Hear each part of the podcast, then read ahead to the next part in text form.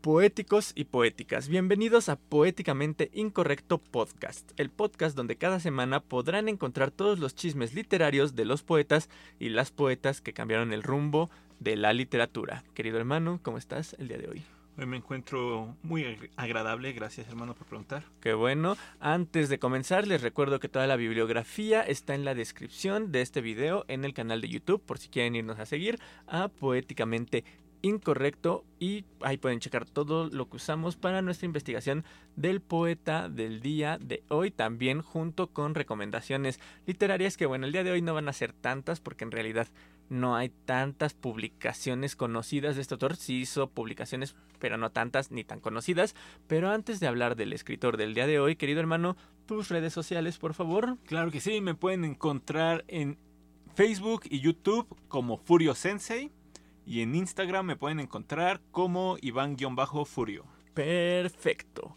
Ok, y bueno, nada más para recordarles a los que no conozcan este podcast que aquí hablamos de chismes literarios de poetas, pero que mi hermano él no está llegado al mundo de la literatura, él está estudiando física, él es un científico y por lo tanto digo, a pesar de que yo sé que probablemente allá afuera hay muchos científicos amantes de la literatura, mi hermano no es tan allegado al mundo literario, leyó lo que tenía que leer en la secundaria y en la prepa y bueno, el día... Ni siquiera eso. Y ni siquiera eso y bueno, si con este podcast logro que tome aprecio de alguno de los autores que vamos a conocer, tal vez allá afuera alguien más le tenga un gusto por estos escritores. Y ya para no alargarme tanto como lo he hecho en otros podcasts, vamos a empezar con la introducción.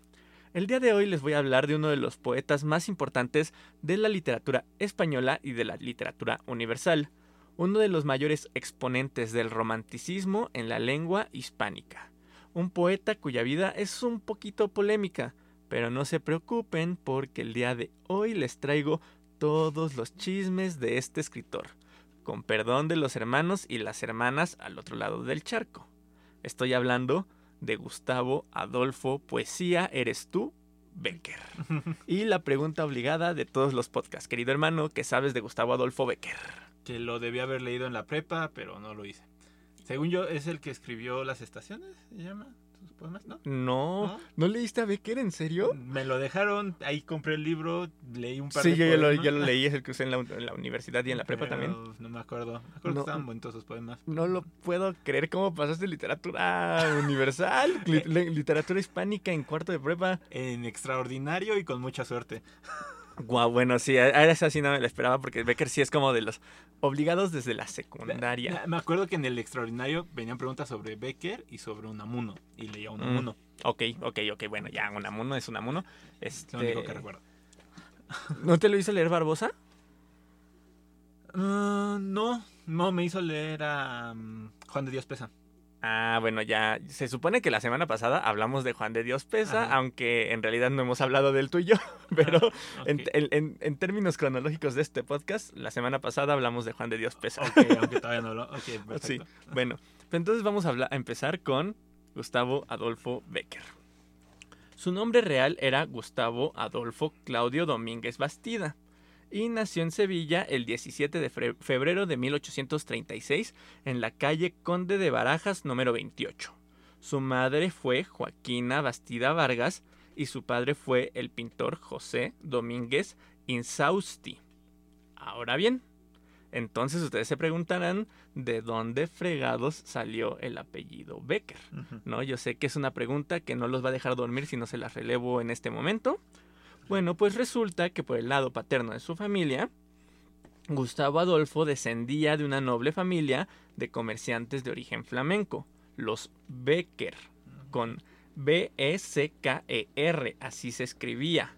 Becker, con, con C-K, que se adaptó después al castellano Becker, con acento en la primera E, porque si no sería Becker, por, por reglas de acentuación. Se acentúa la primera E, Becker, y con C-Q-U-R, ¿no? Por cuestiones de fonología, que creo que los españoles están más allegados porque de tanta variante, por ejemplo, ya ves que ellos marcan más la Z que nosotros, nosotros la Z y la S las decimos prácticamente igual y, los españoles pues sí marcan muy bien esa distinción y bueno, ellos como que sí buscan como la distinción de todos los sonidos de, de cuestiones fonológicas. Ajá. Entonces, Sí, sí marcan las consonantes como deben de ser y no todas las dicen igual como nosotros. se supone, se supone. O meten consonantes donde nosotros no metemos consonantes. Pero bueno, su familia, bueno, la familia de así, de, de su herencia, pues, se estableció en la capital andaluza en el siglo XVI.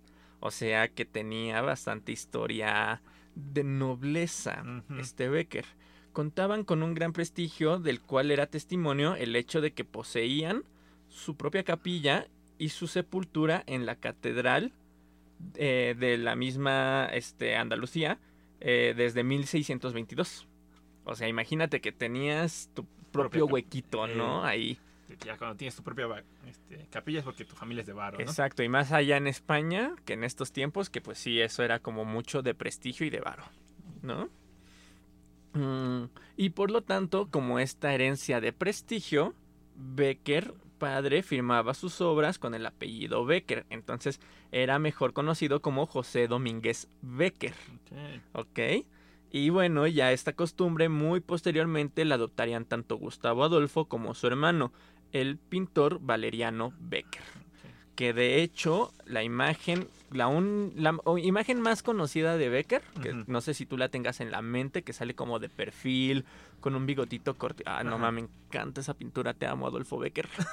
bueno, esa pintura la, la pintó Valeriano. Ah, su carnal. Ok, ok, ok. Así que, bueno. Y de hecho no solo su padre era pintor, sino que la familia seguía una extensa línea de artistas visuales. Es por eso que el escritor primero fue pintor, pues en los primeros años de su vida quiso seguir esta línea artística. Sin embargo, poco a poco la fue abandonando. El primer motivo fue la muerte de su padre, quien era su principal inspiración. Este suceso ocurrió el 26 de enero de 1841, cuando, cuando Gustavo Adolfo apenas tenía cuatro años. Sí. Y otro factor importante fue que en 1846 el escritor ingresó en el Real Colegio de Humanidades de San Telmo de Sevilla, donde fue discípulo del poeta Alberto Lista, que hasta cierto punto influenció en él, además de conocer a su gran amigo Narciso Campillo. Campillo Pillo. Huérfano, ¿eh? No, no, no, no, no. Huérfano de padre también. Ajá. Desde muy joven también su amiguito era Entonces fue así como, ay, a los 12 nos murió el papá, seamos amigos. ¿No tienes papá? Yo tampoco, seamos amigos. Sí. Eh, bueno, bueno. Pues bueno, eh, Campillo le enseñó a nadar en el Guadalqui- Guadalquivir, que era un río muy famoso de ahí de España, y a manejar la espada. O sea, tuvieron ahí un bromance escolar con la espadita y nadando encueraditos en el río. Exacto, suena muy raro. O sea, se lo llevó a nadar al río y chocaron espadas. Y... Secreto en el Guadalquivir. Exacto. Bueno, también compartieron afinidades literaria- literarias e incluso a edad tan temprana, pues los dos tenían tan solo 10 años, comenzaron a escribir sus primeros textos. Lo escribían y se los compartían, eran como su pequeño tallercito de los Sí. dos, ¿no?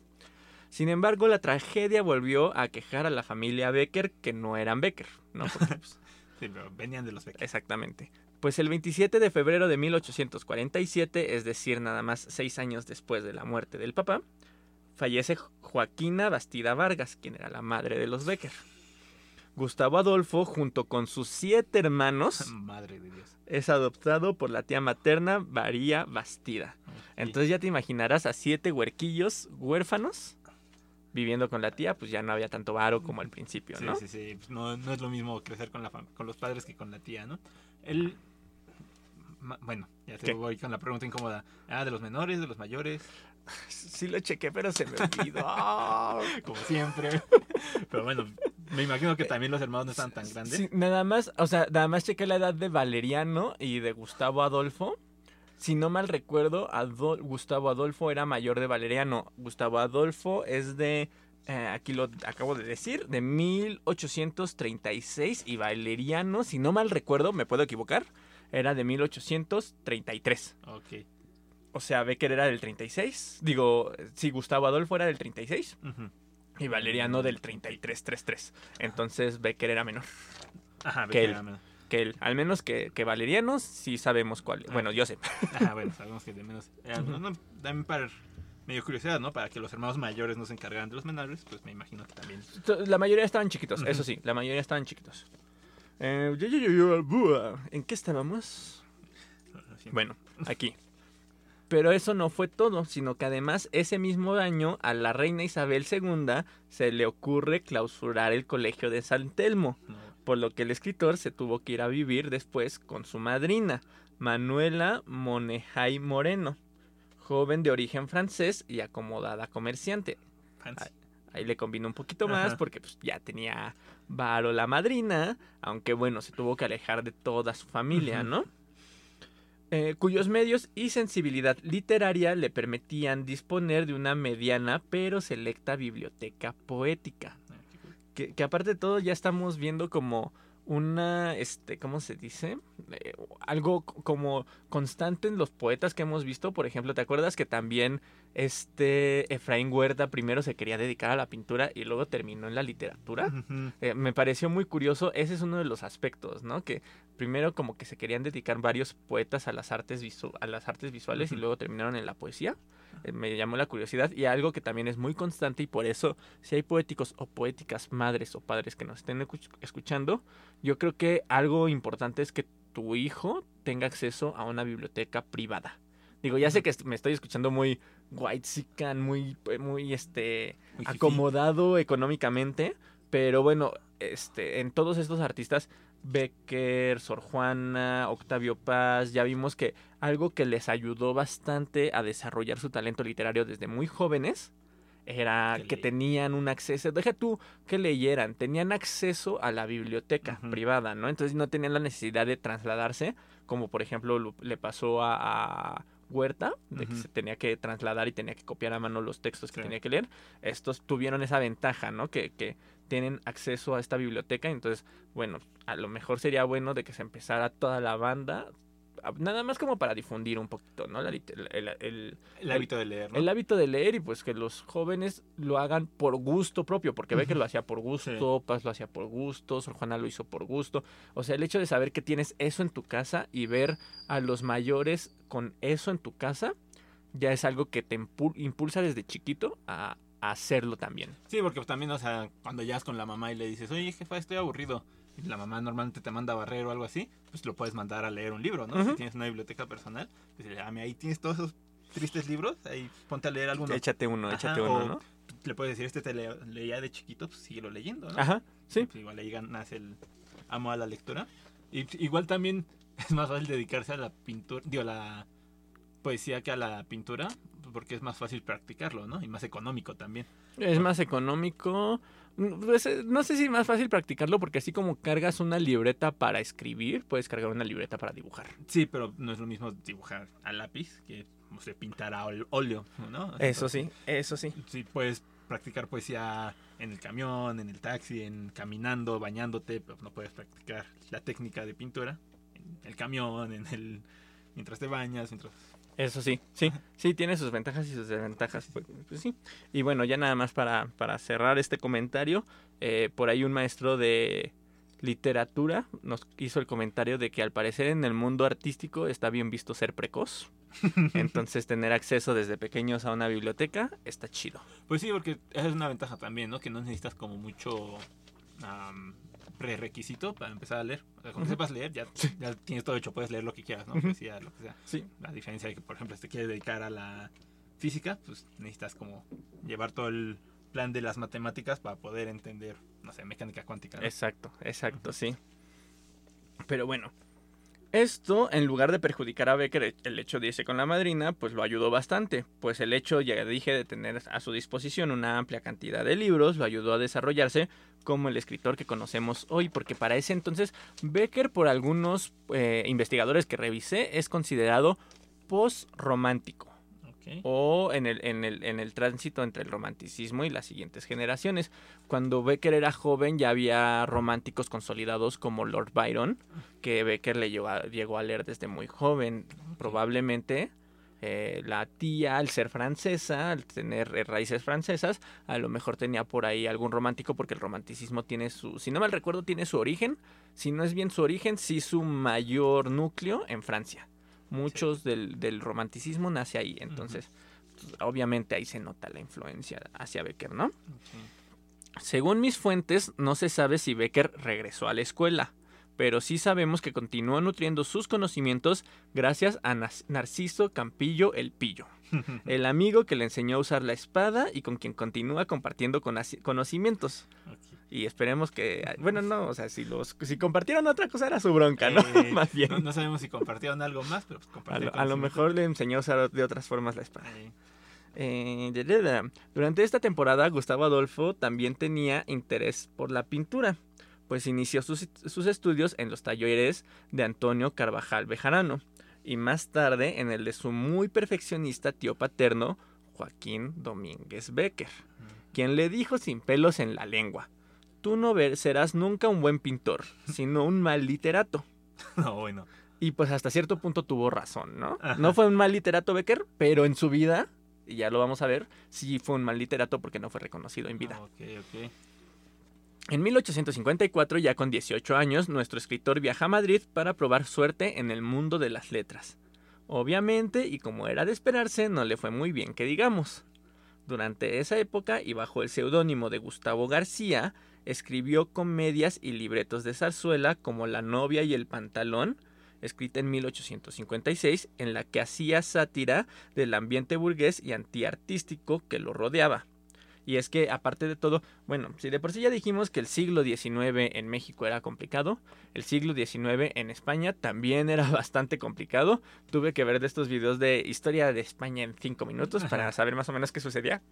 Y sí fue así como... "Ah, ¿Qué pedo? Bueno, sí, ahora que lo mencionas, no estoy muy seguro qué pasó después de que México se separa de España. Porque sé que es la invasión francesa. Ajá, y, y se supone que ya para este punto ya se habían liberado de eso. Ajá. Pero pasa lo mismo que aquí en México. Había una guerra entre liberales y conservadores. Y resulta que Becker, al parecer, y esto es parte del chismecito que quieren ocultarnos por ahí, era apegado al pensamiento conservador. Porque aparte pensemos que pues, era heredero de dinero. Y todo este cambio, pues sí lo hacía ver el mundo como con ojos. Incluso cuando llega a, a- a- a este, a Madrid, eh, se encuentra con, un, con una Madrid en guerra. Había una guerra en ese entonces. No, bueno. ah. Entonces, pues sí, como que esto lo deprime, lo saca de onda. Él esperaba encontrar como grandes artistas y obviamente pues en ese momento no había como tantos grandes artistas porque estaban más ocupados pues haciéndose una alacena abu- abundante para poder sobrevivir y peleando, ¿no? Ajá, evitando que les caiga una bala perdida o algo así, ¿no? Bueno. Mm, principalmente debe subsistir con trabajos como traductor del francés y trabajillos de, adu- de ayudante redactor, escriben- escribiente y dibujante. Durante ese mismo año fue con su hermano Valeriano, de quien se hizo inseparable, a Toledo, para inspirarse en su futuro libro Historias de los Templos de España. Texto de suma importancia ya que incluso contó con el apoyo de la reina, y que reflejaba el interés de Becker por glorificar la imagen de España en esta visión nacionalista propia del romanticismo. Pero también era un reflejo de un pensamiento un tanto conservador que caracterizó a Beck, a Gustavo Adolfo, y que se ha intentado mantener en un segundo plano. Como ya comenté, él era heredero de estas familias aristocráticas que cuando llega una lucha con otro poder, obviamente estos aristocráticos pierden poder y pierden dinero, ¿no? Sí, sí, y sí. es algo que afecta a hijos como Gustavo Adolfo. Y ¿No? siempre buscan defender sus intereses a fin de cuentas. Exactamente. Y bueno, también pues, como dices, ¿no? El romanticismo se caracteriza un poco por el nacionalismo. Entonces, si decimos que es romanticista, pues se asume que es un tanto, Un tanto nacionalista. nacionalista. Sí, así es. Sí, digamos que Gustavo Adolfo, si ya escucharon el podcast de Octavio Paz, digamos que es como el Octavio Paz de España.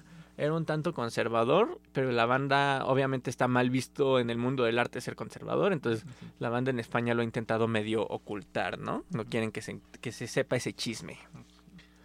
También se sabe que en 1857 le, de- le detectan la tuberculosis. Aunque, y aquí va parte del chismecito, hay datos que arrojan que en realidad lo que tenía era sífilis, Sí. el SIDA del siglo XIX. Y bueno, esto aquí te, te puse una nota porque es importante comentar que hay investigadores que decían que eh, la tuberculosis, o sea, decir que, tenía tuberculosis era para ocultar que tenía sífilis. Hay investigadores que decían que no, que tenía las dos.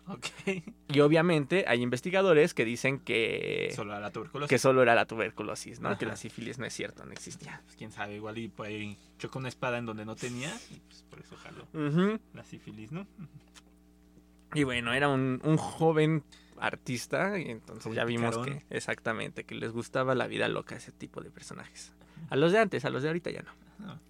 ¿Cómo crees? Ajá. También durante ese año comienza un ambicioso proyecto que consistía en estudiar el arte cristiano español uniendo el pensamiento religioso, la arqui- arquitectura y la, y la historia. Eh, pero solo logra publicar el primer tomo de su historia de los templos de España, que era el texto que tenía ya pensando, con ilustraciones del propio Valeriano, su hermano, y con la protección de la reina Isabel II. Ujú. Esta publicación, estas publicaciones solo llegan al primer tomo dedicado a Toledo debido a problemas legales con la editorial que terminó quebrando. No, bueno. Sí, y era un texto que se ve bastante bonito. De hecho, según yo, sí es común en España. Yo no lo he visto. Busqué imágenes, busqué fotos y al parecer sí es como común que se lea en España. Obviamente, pues es parte de su historia. Y, y te digo, es un texto muy bonito porque trae imágenes y descripción de los templos propiamente. Ah, Sí, entonces imagínate un artista visual como Valeriano y una pluma como la de Becker. Entonces yo me imagino que ha de ser un libro bastante bonito. Sí, pero para un mexicano no es como de tanto interés, ¿no? Sí, sí, pues depende si te gusta la historia de España, pero pues sí, ya es como alguien muy selecto, ¿no? Exacto. Por otra parte, y también durante esta época conoce a uno de sus mejores amigos, y uno de los que mejor entendió la relevancia de la poesía beckeriana en el conjunto de las letras hispánicas, el cubano Ramón Rodríguez Correa. Becker entró junto, junto con él como escribiente en la Dirección de Bienes Nacionales, trabajo que le permitió respirar económicamente. Pero la dicha de este empleo fue corta, pues el poeta es despedido porque el jefe lo descubrió perdiendo el tiempo haciendo dibujitos relacionados con personajes de Hamlet. No, bueno. Ahí tienen uno que sobra, dijo el director antes de despedirlo. Que poca madre. Sí, sí, oh, desde, desde ese entonces existen los jefes malditos que no comprenden a los artistas. Y desde ese entonces existen los godines que se pueden hacer dibujitos para matar el tiempo. Exactamente. Pues es que ¿qué querías? Becker era un espíritu libre, una mente, una mente creativa y lo tienen encerrado en una oficina. Pues se tiene que comer, mijo, de algo tienes que vivir. Uno no vive del arte. Él intentó, él lo intentó, Becker, yo te entiendo. Aquí comienza el peregrinaje para Gustavo Adolfo, entre la pobreza y la abundancia, entre comillas. Ahorita estamos en su época de pobreza, y es durante este periodo que conoce a Josefina Espín, una bella señorita de ojos azules, y empezó a cortejarla.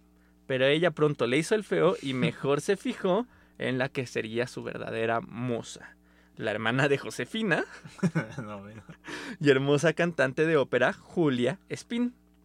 En la tertulia que se desarrollaba en casa de su padre, porque ya vimos que también eso era algo común en México, que se hacían tertulias artísticas y literarias, el músico Joaquín Espín y Guillén era el padre de esta Julia. A ella le dedicó parte de sus primeros poemas, como por ejemplo Tu pupila es azul, que les voy a leer porque está cortito. Y seguro ahí alguno le trae algún recuerdo cursi de la prepa o la secundaria. Tu pupila es azul y cuando ríes, su claridad suave me recuerda el trémulo fulgor de la mañana que en el mar se refleja. Tu pupila es azul y cuando lloras, las transparentes lágrimas en ella se me figuran gotas de rocío sobre una violeta.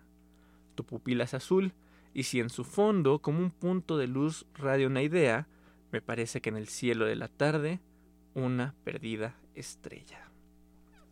Cursi. Sí, sí, sí, muy cursi. y bueno, aquí ya vemos un poquito de las experimentaciones eh, poéticas que seguía Becker, que se alejan ya de la poesía clásica de los siglos de oro. Y ya hace este juego, si mis cálculos no me fallan, ahorita en una lectura rápida. Hay versos largos, son, son tres cuartetos, hay versos largos. Los versos largos son en decasílabos y el verso corto es un heptasílabo de siete. Entonces tiene tres versos de decasílabos y hace un corte con uno de siete y eso hace un juego rítmico para que al final de cada estrofa tengas como una ruptura que te ayuda a como enaltecer la idea. Ok, ok. Para que notes el principio y el final, ¿no? Más o menos. Exactamente, sí. O sea, los endecasílabos te ayudan como con una idea fluida y luego llegas al, al último verso de la estrofa y ese corte hace que sea como un golpe, como cuando en el rap o en el hip hop o en el reggaetón inclusive, Ujú, reggaetón y poesía, ujú. este, hacen como un verso largo, largo y luego hacen un versito cortito, a lo mejor a veces incluso de una palabra, y luego hasta repiten la última palabra del, del, del verso anterior, ¿no? O sea, hacen este juego de ruptura. Obviamente aquí lo vemos un poquito más estructurado de acuerdo a la poesía, pero la idea es la misma. Más medido, ¿no? Aquí hay reggaetón, señoras y señores. El gusanito del amor le duró poquito a Becker, pues Julia Spin tenía más altas miras y le disgustaba la vida bohemia del escritor, que aún no era famoso, por lo que lo mandó al diablo. ¿No? Para sorpresa de nadie. Para curar los dolores de ese amor, se sabe que entre 1859 y 1860 buscó con pasión a una dama de Valladolid, que durante muchos años se identificó como Elisa Guillén, un personaje polémico entre los estudiosos de Becker, pues hay autores que dicen que esta mujer no existía y era solo un reflejo metafórico para los escritos del poeta, una especie de musa imaginaria. O sea, imagínate que le gustaban varias chavas, pero todas las reunía en una sola y le puso así, era como un seudónimo a Sí, su musa. Como su amor platónico Exact- inexistente. Exactamente, ese amor como que se inventó, ¿no? Incluso hay quienes dicen que no era una, sino varias las amantes del poeta durante este tiempo. Por otra parte, hay quienes sostienen que la famosa Elisa es mencionada incluso en las cartas de Becker, que mandaba a sus amigos, sea como sea. Incluso yo estoy pensando ahorita que estoy releyendo esto, que a lo mejor era una mujer de la vida galante, si es que me entiendes, Sí, sí, sí. y a lo mejor ocultaba por eso el nombre. Sí, sí, sí. Cuando lo mencionaste yo pensé en eso. O sea, que seguramente era una mujer de las vidas de la noche Ajá. y que por eso le cambiaba el nombre. O tal vez eran varias mujeres de la vida de la noche. Sí, y a lo mejor sí le dio tuberculosis y hasta este momento fue cuando se contagia de la sífilis. parece. Porque sí se sabe que durante este tiempo se anda como perdido ahí por el espacio del amor, ¿no? Y, pero, este, este, en fin, sea como sea, lo amante lo abandona y esto lo sumió en la desesperación, lo que lo llevó a su último puerto amoroso, por así decirlo, la mujer que se convertiría en su esposa, Casta, Esteban y Navarro, quien, según los chismes de la época, no tenía nada de casta. Y de Esteban. De Esteban un poquito, porque así era su papá, entonces eran, Ah. creo que el apellido del papá, entonces lo hereda. Ok, ok. Eh, además, era hija, sí, aquí está, de Francisco Esteban. Médico, adivina qué enfermedades trataba este médico. Sífilis y tuberculosis. Enfermedades venéreas. Ok, ok. Y era el médico de cabecera de Gustavo Adolfo, precisamente en las enfermedades venéreas. Entonces, aquellos que dicen que no tenía la sífilis, entonces la pregunta sería, ¿por qué frecuentaba a este médico? Entonces, ¿no? Pues sí. Sí, suena bastante lógico. Ujú. Y bueno, y a pesar de esto, porque imagínate, eres eh, doctor de un güey que sabes que tiene sífilis y lo casas con tu hija. Ah, sí, mira, aquí está mi hija. Todavía no tiene sífilis, creo. Sí, sí, sí, está, está rarísimo eso porque él lo tomó así, pero bueno, la pareja contrajo matrimonio en la iglesia de San Sebastián de Madrid el 19 de mayo de 1861. Aunque bueno, ¿ya sabían cómo se contagiaba la sífilis en ese entonces? Pues si trataba enfermedades venéreas, yo creo que sí. Pues digo, tratarlas no es lo mismo saber de dónde vienen. La neta no sé, La, carnal, la no soy, depresión la trataban con electrochoques hace 50 años, Bueno, entonces. no, so- no soy doc- no soy doctor, pero según yo sí porque era mal visto desde ese entonces tener sífilis. Entonces creo que sí se asociaba un poquito a la vida nocturna. Y, a lo mejor también releyendo un poquito esto, sospecho que también el hecho de que, digo, estoy tomándolo como un pensamiento del siglo XIX, gente, no me- se me vengan encima, pero sospecho que el papá, al saber que la hija también le gustaba la vida locochona, dijo luego, luego, ¿te gusta mi hija, güey? Cásate, no me importa lo que tengas, a lo mejor mi hija también lo tiene, ¿no? Entonces, a lo mejor también por eso aceptó el papá. Pues sí, puede ser. Sí, para cuidar como un poco la, la integridad, entre comillas, gente, pensando como gente del siglo XIX, para cuidar la integridad de su hija, ¿no? Sí, de la familia. Y de la familia. En cuanto a lo laboral, el poeta ejerció como crítico en el diario conservador La Época. Esto fue a finales de 1959, un poquito antes de casarse con, con Casta. Aunque este periodo duró poco, pues a principios de la década de los 60 consigue empleo en el recién fundado diario El Contemporáneo, gracias a su amigo Rodríguez Correa, quien ya tenía un puesto de redactor en aquel diario y que bueno, le consigue a Becker el mismo puesto, el de redactor. En este periódico, y hasta que desaparecía en 1865, haría crónica de salones, política y literatura, y gracias a la remuneración que recibía, que era bastante amable, pudo subsistir con su esposa. Para 1862 nació su primer hijo, Gregorio Gustavo Adolfo, en Noviercas, Soria, donde poseía bienes la familia de Casta y donde Becker tuvo una casita para su descanso y recreo. Además de la remuneración económica que recibía en el diario, Becker empezó a escribir más para alimentar a su pequeña familia, y fruto de este intenso trabajo nacieron varias de sus obras como fueron El Nuevo Fígaro y la pieza Clara de Rosenberg, que se presentó en el Teatro de la Zarzuela. Ok, aquí en México, y no sé si en otros países de Latinoamérica, lo que leemos de Becker es sus rimas y sus leyendas. Rimas y ah, leyendas. Es lo clásico hasta ahorita me, o sea, sí sabía que había escrito un poquito más teatro, sí sabía que había sido periodista, pero hasta el momento me vengo enterando propiamente de los títulos tal cual de las obras que escribió, porque no es tan común leer, no sé si allá en España, si hay alguien por ahí en España escuchándonos, pues nos pueden nutrir a ver si es más leído en todo, eh, en todo este espectro, ¿no? Porque te digo, aquí en México lo más conocido son sus rimas y leyendas, pero hay un mundo más de Becker. Sí, sí, sí y heredero también de la poesía española también, porque pues, ya vimos que, por ejemplo, escribió este inspirado en, en, el Quijote de Cervantes. Entonces. Sí, no, aparte coincide con la época en la que México se quería distanciar de España, ¿no? Entonces. Mm, sí, sí, a lo mejor también por eso. Eh, en 1863 se da una época de abundancia literaria para Becker, pues durante esta época escribe un sinfín de textos, tanto artísticos como periodísticos pero también padeció una grave recaída de su enfermedad, por lo que vivió por un tiempo junto con su hermano en el monasterio de Veruela en Zaragoza, cuyo aire puro era conocido como tratamiento para la tuberculosis. Gustavo Adolfo escribió ahí las cartas agrupadas después en el texto conocido como Desde mi celda.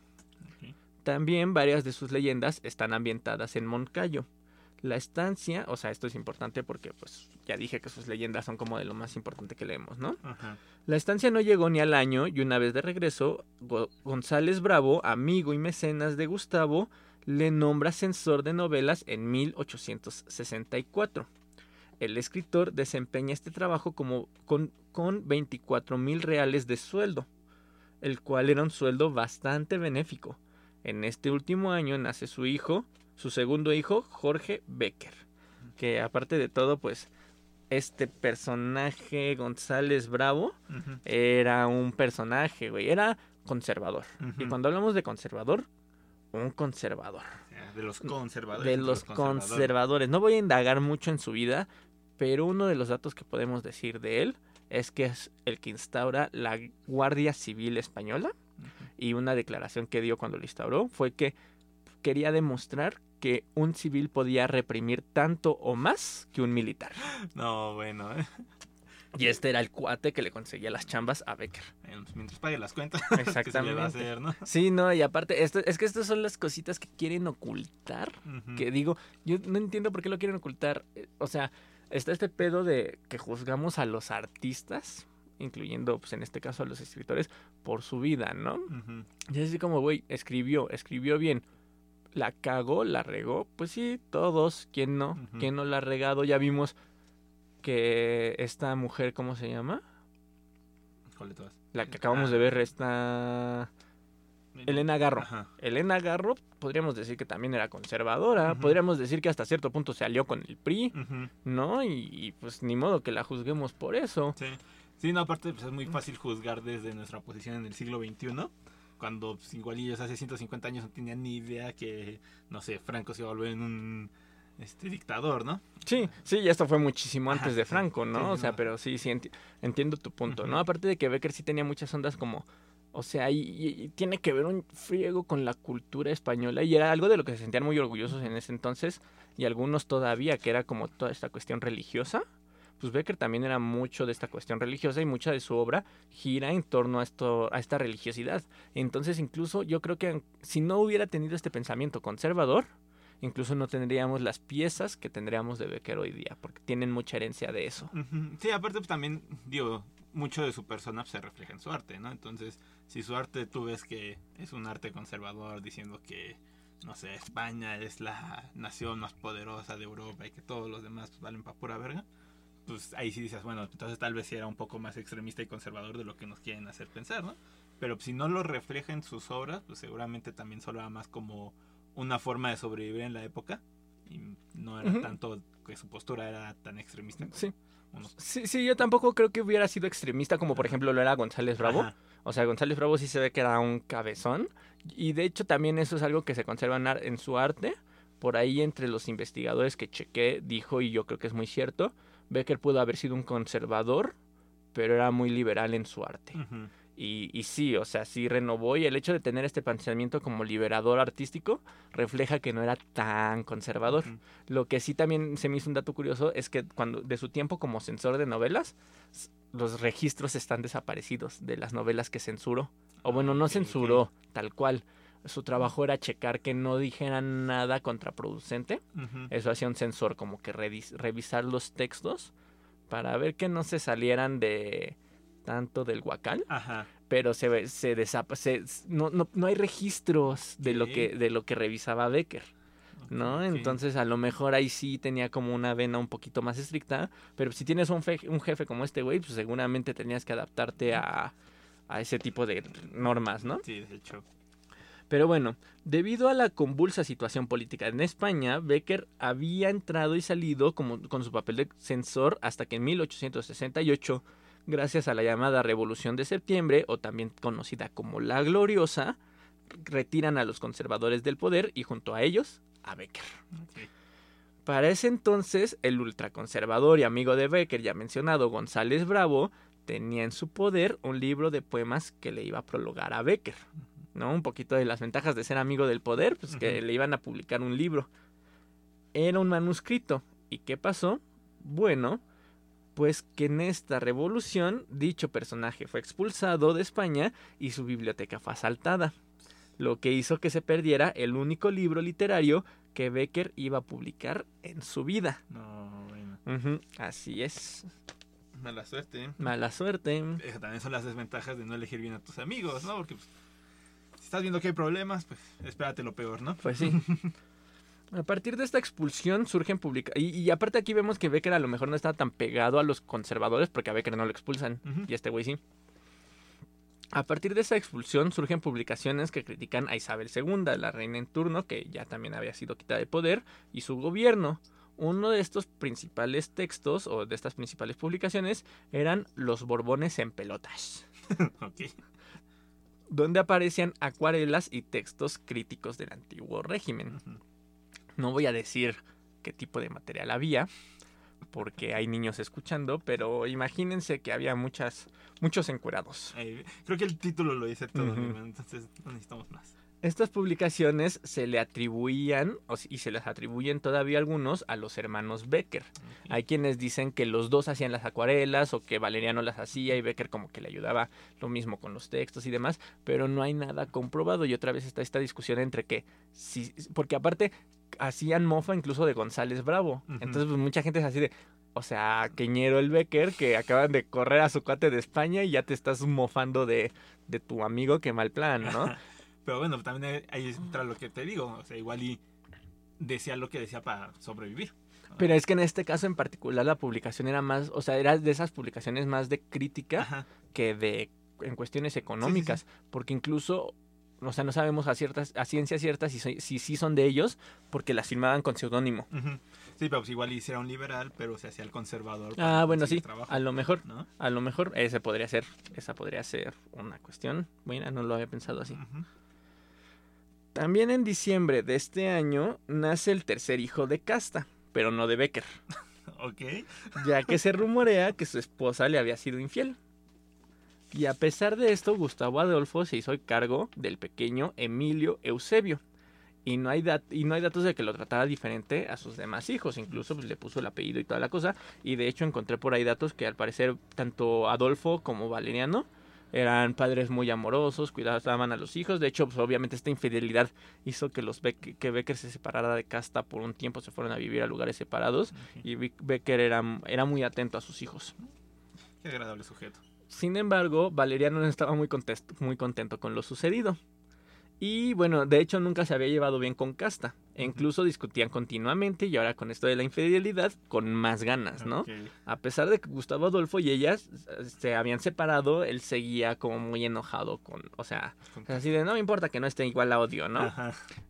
Eh, Becker, poeta, viaja a Toledo, pero regresa a Madrid en 1870 para dirigir la Ilustración de Madrid.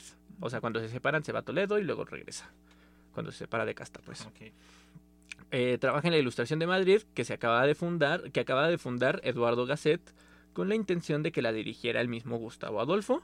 Y bueno, él hizo que Valeriano trabajara ahí como dibujante. Pero en septiembre de este año comienza la tragedia. La muerte de su inseparable hermano y colaborador que lo sume en una honda tristeza. Así es, en 1877, en septiembre, no apunté el día, pero fallece Valeriano. Queridísimo hermano. Así es, así es. Llegó diciembre y con él el insoportable tiempo invernal que atacó la salud de Gustavo Adolfo. El 22 de diciembre de 1870, que en teoría es un día como hoy que está saliendo el podcast, el 22 de diciembre de 1870, los españoles pudieron admirar un eclipse total de sol. Y mientras el astro rey se ocultaba por algunos minutos, la vida del rey del rom- romanticismo espa- español se desvanecía. Gustavo Adolfo Becker había fallecido a los 34 años. Quizás. Se sabe que durante su lecho de muerte pidió a su amigo Gustavo Ferrán que quemase sus cartas, probablemente porque tenían opiniones políticas un po- o un poquito más de chisme personal que Becker quería ocultar a personas como yo, que le encanta el chismecito. Y a ustedes que están escuchando esto. Ah, Obviamente. Por otra parte, pidió que publicasen su obra. Si es posible, y lo estoy citando a él, si es posible, publicad mis versos. Tengo el presentimiento de que muerto seré más y mejor conocido que vivo. Y tenía toda la razón. Y tenía toda la razón, porque si no, no estaríamos hablando de él en estos momentos. Y, y disculpen el horrible acento español, pero se hace lo que se puede. Lo bueno es que eres actor, ¿verdad? Exacto. Y bueno, y fue cierto, como dije al principio del podcast, sabemos que las rimas y leyendas de Becker son fundamentales para la literatura hispánica. En estos textos podemos ver la influencia de maestros románticos europeos consolidados como el ya mencionado Lord Byron. Pero también vemos una clara búsqueda de la identidad nacional a través de su realidad. El nacionalismo es un rasgo, rasgo propio de los ideales políticos y filosóficos del siglo XIX y por lo tanto era un tema constante en la literatura romántica. En las leyendas de Becker vemos el rescate de usos y costumbres nacionales. Caminos, castillos y religión son algunos temas que vemos en su narrativa, en sus leyendas propiamente. En su poesía, la mujer de ojos azules o verdes y de piel clara también era un, bueno, en su poesía y también en su narrativa también eran una muestra de lo que en ese momento se veía como la mujer bella o ideal. Por otra parte, vemos una reestructuración de la poesía clásica española, lo que ya mencionaba, por lo que estos poemas reflejan un claro deseo de aventurarse a buscar lo, lo complejo en lo sencillo, lo que logró Beque- que Becker escribiera algunos de los versos más memorables de la lírica hispánica, porque algo que creo que es rescatable tanto de Becker como de este, ay, como Manuel Acuña, ya ando muy olvidadizo, Ajá. es que usaban un lenguaje sencillo, como tú, lo, que, tú- lo que tú dijiste, en, si no mal recuerdo, en el podcast de Laura Méndez lo mencionaste, que podrías leer un poema de alguno de ellos Ajá. hoy día y te seguirías sintiendo identificado. Sí. Becker usa un, un lenguaje un poquitito más complicado, pero no tanto. Y esta sencillez, creo yo, que es lo que les da el plus. Becker lo lees en la secundaria. Sí. Entonces así de sencillo es Becker, ¿no? Sí, sí, sí. Así de sencillo y complejo. ¿no? Porque sí, ti- o sea, ya, ya hicimos un pequeño análisis de su poesía y sí tiene un tantito de complejidad ahí. Eh, bueno, tenemos sus poemas más representativos como Volverán las oscuras golondrinas o el clásico que es poesía. Dices mientras clavas en mi pupila tu pupila azul, que es poesía y tú me lo preguntas. Poesía eres tú. El clásico. De, de nació el clásico ¿Eres arte? O... Oh, Más o menos, sí, sí, porque es que este verso es tan sencillo y dice tanto y es tan cursi Ajá. y tan que se usa para todo, ¿no? Pues sí. eres tú. Y sí, yo creo que por ahí viene el chiste de amiga eres arte. Ajá, amiga, eres ¿no? arte. Y de hecho hay que poesía. hoy día obviamente ya se ha criticado este verso, e incluso si no mal recuerdo, perdónenme, creo que es Telma Nava la que escribe el texto Poesía no soy yo, ¿no? Como esta idea de, no, güey, no soy tu musa, Ujú, bájala tu desmadre. ¿no? Entonces, o sea, hay, hay como la parte bonita del verso y también ahí está la parte de, de que, que hay ciertos este, personas que la han... Sí. Sí, bueno, y volvemos a lo mismo. O sea, no podemos juzgar su poesía en el siglo XXI. o sea, bueno, sí podemos juzgar su poesía en el siglo XXI, pero...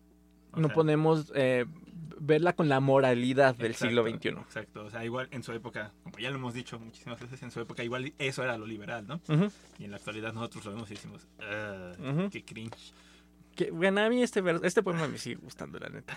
Sí, sí está cursi. Sí, sí eres tú. Pero, o sea, es como dices, que ya hay escritoras que dicen, no, pues yo no soy tu poesía, mijo, ¿no? Sea, solita puedo hacer mi propia poesía. Ujú, ujú. Pues sí, o sea, no tienes por qué citar a autores del siglo XIX en el siglo XXI. O sea, en el Sí. siglo XXI ya tenemos otra mentalidad. Otra, otra mentalidad, así es, así es.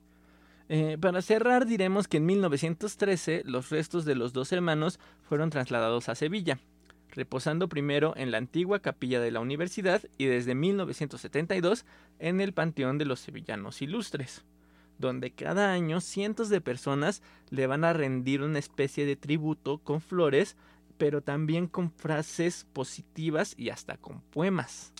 Escriben poemas o escriben así cosas de, no, es que tu poesía me cambió la vida y se las dejan ahí como, como tributo o como ofrenda. Esa era la palabra que estaba buscando, como ofrenda Becker. Está muy curioso eso. Y bueno, también hay un famoso monumento en recuerdo de Gustavo Adolfo en el centro de Sevilla. Así de importante fue Becker y esa es la vida de Gustavo Adolfo, poesía eres tú, Becker. ¿Cómo viste, carnal?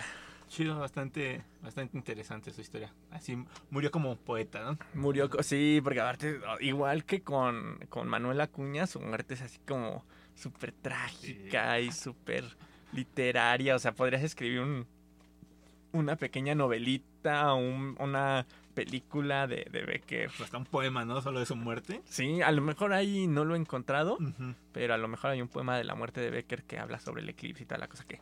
Eso está súper genial, ¿no? Imagínate. Sí, pero entonces sí fue cuando muere que publican la obra que pidió. Sí, sí, de hecho, y esto se me olvidó apuntarlo, pero qué bueno que lo comentas, eh, hay quienes dicen que son los amigos los que hacen una especie de tanto de curaduría como de eh, como este edición de los poemas. Eh, poema eh, Becker no podemos saber, ¿te acuerdas que tenía a su amigo que le había dado el libro para que se lo prologara? No podemos saber cómo era ese libro, pero al parecer no estaba estructurado como el eh, como las rimas que conocemos hoy día. Los amigos lo estructuran de una forma tal que el poemario parezca una historia de alguien que estaba muy enamorado y le rompieron el corazón. Ah, Una historia un poquito romántica. Incluso hay estudiosos que han encontrado que del texto de Becker hay como versos tachados y reescritos. O sea que le hicieron ahí algo como de costura a los, amigos. Y al parecer incluso hasta se in- intentó como borrar mucho del tinte conservador de Becker ok. lo adaptaron para que Becker, para convertirlo en un poeta romántico y amoroso, hasta más no poder, en un poeta cursi. Yo me imagino que un tanto para hacerlo vendible y un tanto para ocultar, si acaso tenía algún tipo de crítica social, al parecer la intentaron ocultar por ahí los cuates. Fue positivo porque pues se hizo bastante famosa la, la poesía de Becker, supieron venderla, pero al mismo tiempo, pues no es la idea que tenía originalmente Becker. No, pero pues, incluso hasta le salió mejor, ¿no? Porque y de ahí viene la idea de por qué como que ocultan un poquito eso de su lado conservador, porque pues, quieren mantener la idea de que son románticos, ¿no? Y nada, nada más, solo un Ujú. romántico. Sí, sí, aparte de todo, pues al final de cuentas, pues es lo que se hace incluso hoy día, ¿no? Llega el editor y te cambia todo y tú dices, ah, está bien. Sí, sí, tristemente a veces hasta les conviene morir jóvenes, porque así sus decisiones más grandes pues, no, no manchan su, Sí, sí, porque ¿no? incluso hasta ahorita podrías decir, bueno, era joven y no sabía lo que estaba haciendo, ¿no? Con respecto a lo conservador. Sí, pues igual y más viejo se volvía un súper liberal o un súper conservador. y, O sea, o sea, su poesía está muy bonita, pero era un conservador de lo peor y no lo quiero leer, ¿no? Un poquito como lo que pasó con Juan de Dios Pesa, que el Iván del futuro ya lo sabe, pero el Iván actual no lo sabe, pero ustedes poéticos y poéticas ya saben cuál era el pens- pensamiento político de Juan de Dios Pesa. Ah, Ok, ok. ¿Vale? Ya, ya lo sabré, pero todavía no lo sé. Sí, perdón. ya lo sé, pero todavía no lo sé. Perdona mis errores de matemáticas, pero bueno, poéticos y poéticas, este es el penúltimo episodio de la saga de los románticos, del romanticismo en diciembre, que casi no lo, o sea, no lo planeé así, pero sin querer, Pero sí salió. terminé hablando de puros románticos este mes. Y bueno, vamos a cerrar la próxima semana con un nombre que no recuerdo cuál es, No, pero si ustedes oyeron el podcast de Manuel Acuña, sabrán que fue el famoso poeta al que Acuña llamó como el poeta mártir. Ok. Y que es uno de los precursores del romanticismo mexicano. Y así vamos a cerrar con el mes del romanticismo en Poéticamente Incorrecto. Muchas gracias por habernos escuchado, síganos en nuestras redes sociales, Poesía Incorrecta en Instagram y en TikTok, Poéticamente Incorrect, sin la última A porque no nos cupo en Twitter, y Poéticamente Incorrecto en Spotify, YouTube, Facebook y en cualquier otro lugar donde ustedes escuchen podcast. Eso es todo de mi parte. Yo soy Alejandro Rodríguez Yo soy Iván Rodríguez. y nos vemos eh, la próxima semana con otro chismecito literario. Adiós. Hasta la próxima. Yo no sé qué cantar.